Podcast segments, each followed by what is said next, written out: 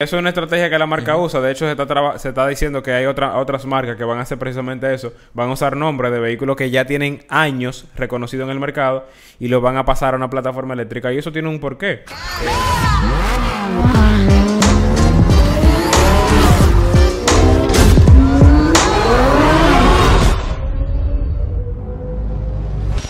Señores, estamos en un episodio más de The Driver Show. Y la verdad que estamos muy contentos porque estamos... Eh, Bateando. Sí, estamos desarrollando esta plataforma y empezamos con mucha humildad, tratando de darle contenido de calidad, dándole contenido que, que les sirva, que aprendan, pero además de eso, que disfrutemos todo. Esta es una comunidad que hemos creado para ustedes y por ustedes. Y hoy vamos a hablar un tema interesantísimo, un tema que hasta cierto punto controversial, porque vemos cómo está cambiando el mercado, cómo está cambiando las tendencias que las marcas van adoptando, y es precisamente Ford. Ford nos mandó una carta a nosotros como prensa eh, diciéndonos que para 2030 ya van a tener toda la producción que se desarrolla en Europa y de hecho tienen una planta nueva que están desarrollando en Europa. Va a ser eléctrico, Miguel. Totalmente. Totalmente eléctrico. 100% eléctrico. Como, esa, como toda la lámpara que tenemos eléctrico. Como el jugo. 100% eléctrico. es una locura y, la gente se sorprende precisamente por eso. Eh, y hay, hay que analizar a ver a qué se debe y es precisamente por el tema de regulaciones, por un tema de mercado, de que se está exigiendo una movilidad eléctrica. Eh, los países van cambiando sus normativas y regulaciones por un tema de emisiones. Fernie, tú no dijiste que a partir del 2025 ya ellos van a comenzar con que todo sea por lo menos híbrido. Sí, sí, sí.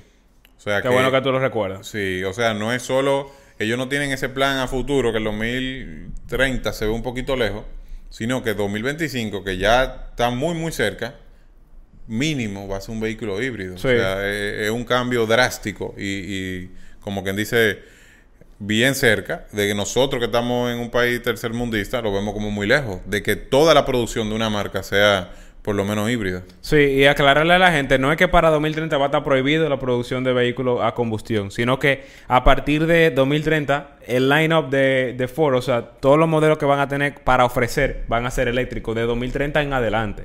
Pero no quiere decir que en, que en, ese entonces no puedan circular los carros a combustión. Y qué bueno que tú mencionas el tema de los híbridos. A partir de 2025 van a empezar a desarrollar vehículos híbridos.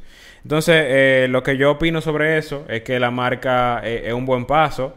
Eh, vemos cómo va cambiando todo, cómo va cambiando el panorama y cómo va moldeando las, las necesidades y más bien los gustos y preferencias del mercado, va moldeando cómo las marcas toman decisiones en base a los productos que lanzan al mercado. Y no es, eh, no es un tema al azar, sino que vimos como hace poco Ford lanzó el Mac E, que es un, un SUV que... No, y que mira, cuando lanzaron ese carro, la gente eso le partió el corazón a mucha gente. A todos los amantes de ese carro deportivo de años que tiene una historia. Oye, me eso convertirlo en una jipeta fue algo bien controversial. y inclusive, en mi opinión, y escúchame que te interrumpa, es fue, o sea, fue más, la noticia llegó más lejos por ello haber optado por, por hacerlo con, con el Mustang. Sí, eso es una estrategia que la marca usa. De hecho, se está, se está diciendo que hay otra, otras marcas que van a hacer precisamente eso. Van a usar nombres de vehículos que ya tienen años reconocidos en el mercado y los van a pasar a una plataforma eléctrica. Y eso tiene un porqué. Eh, es precisamente para que, para que el vehículo llegue mucho más lejos porque ya ese nombre como tal es reconocido. Entonces... y que es un vehículo que ya está ready en producción y en los dealers ya... Sí, sí. Pronto lo vamos a tener aquí en República Dominicana y en, en toda Latinoamérica va, va a empezar a llegar. Eh, es un concepto bastante interesante porque es un crossover con el nombre, como tú dices, de, Mustang y eléctrico. O sea, es completamente revolucionario. Y entonces, Fernelli, en tu opinión, en otros mercados, como el mercado americano, ¿qué tú crees que pasa con Ford? Eh, todavía no han dicho qué va a pasar en el mercado americano. Recuerde que el mercado americano no ha sido tan eh, tajante con el tema eléctrico. Sí, el, mercado europeo ha sido bien fuerte. En algunos lugares incluso está ya prohibido eh, recorrer con vehículos a combustión.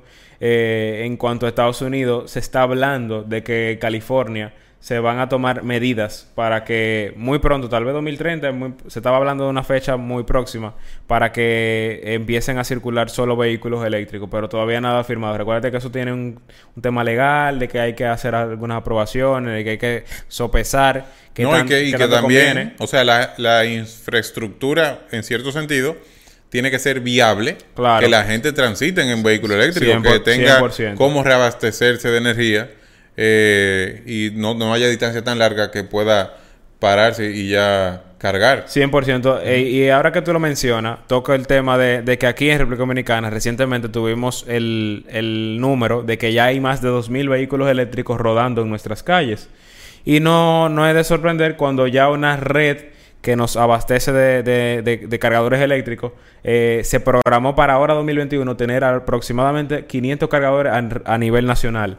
Y eso para poder abastecer a los vehículos eléctricos, contando también de que eh, quien tiene un vehículo eléctrico puede cargar en su casa. Entonces, eh, como tú dices, Miguel, tiene que haber una sincronía entre la venta de vehículos y la capacidad de abastecer esos vehículos con todo lo que necesitan, porque además de eso tiene que haber una persona que dé asistencia y, recientemente vimos como en nuestro mercado ya se va a capacitar personas para que atiendan en cuanto a temas mecánicos o vehículos. Entonces, ok, entonces, Fernelli, volviendo a Ford, el line-up de vehículos de Ford se va eh, eh, a convertir en eléctrico y y lo van a iniciar también con híbridos. O sea, se van a mantener los mismos vehículos, o sea, va a existir una Ford Explorer que va a ser totalmente eléctrica o ellos van a cambiar sus modelos. Eso habría que ver, porque al igual que otras marcas, eh, lo que han hecho es, como tú bien dices, eh, mantener el nombre porque ya es un nombre conocido y agregarle la versión eléctrica o agregar de que ya es eléctrico,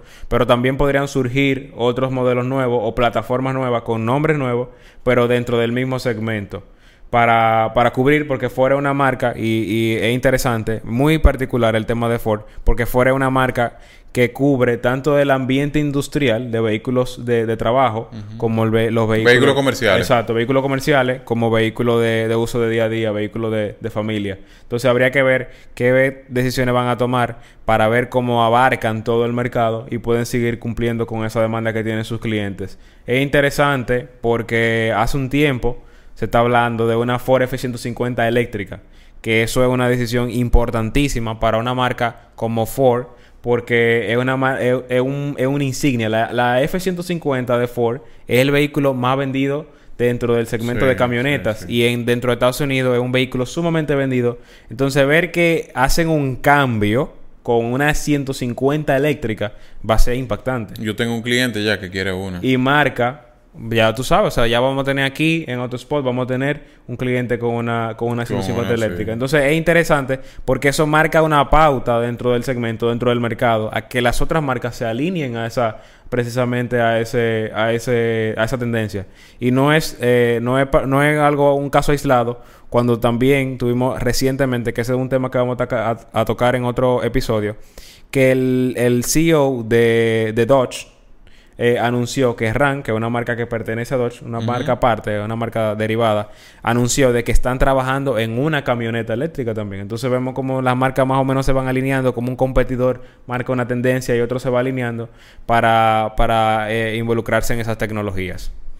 Entonces, Fenel, en conclusión, ¿qué tú entiendes que va a pasar con los otros mercados y cuándo para ti logramos que, sea el, el vehículo eléctrico el vehículo común? Yo creo que 2030 va a ser un año, eh, en, históricamente va a ser el año en el cual todas las marcas van a empezar o a tener ya vehículo eléctrico o, a, marcar una pauta de que en ese año en adelante va a ser el año de, la electrificación. ¿Por qué? Porque Ford lo anuncia y ya recibimos de ellos el mensaje ya de prensa oficial de que nos dicen que es así y gracias Ford por tomarnos en cuenta.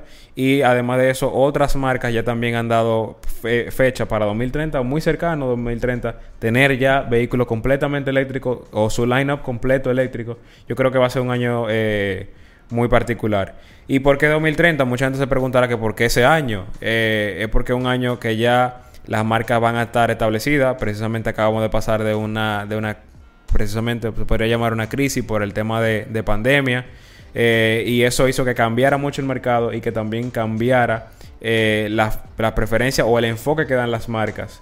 Eh, la crisis siempre, como, como muchos decimos, cambian las cosas. Eh, traen con muchas cosas buenas. Exacto. Sí, cambian el norte, cambian el enfoque y hasta, hasta reorganizan las, las empresas. Y eso fue precisamente una de las cosas que hizo el COVID. No, excelente entonces. Señores, nos vemos en el próximo episodio de Driver Show. Recuérdense que aquí vamos a estar hablando todos los temas que en ningún otro lado se menciona. Y además de eso, ahora contamos con el apoyo de la marca. Miren cómo Ford nos mandó ese documento oficial. Gracias a Ford por tomarnos en cuenta. Y nos vemos en el próximo episodio aquí en el show de los conductores de Driver Show. Antes de irme, quiero recordarle que aquí abajo, por ahí hay un botón que dice subscribe o suscríbete, como tú quieras. Dale ese botón, dale a la campanita para que te llegue toda la información cuando nosotros subamos un capítulo nuevo. Y además de eso, si tú vas manejando o si tú quieres escucharnos, nos puedes escuchar en toda la plataforma de podcast. Spotify, Apple Podcast, Google Podcast o la que tú prefieras. Ahí estaremos. Así que nos vemos en el próximo capítulo del show de los conductores de Driver Show. Chao.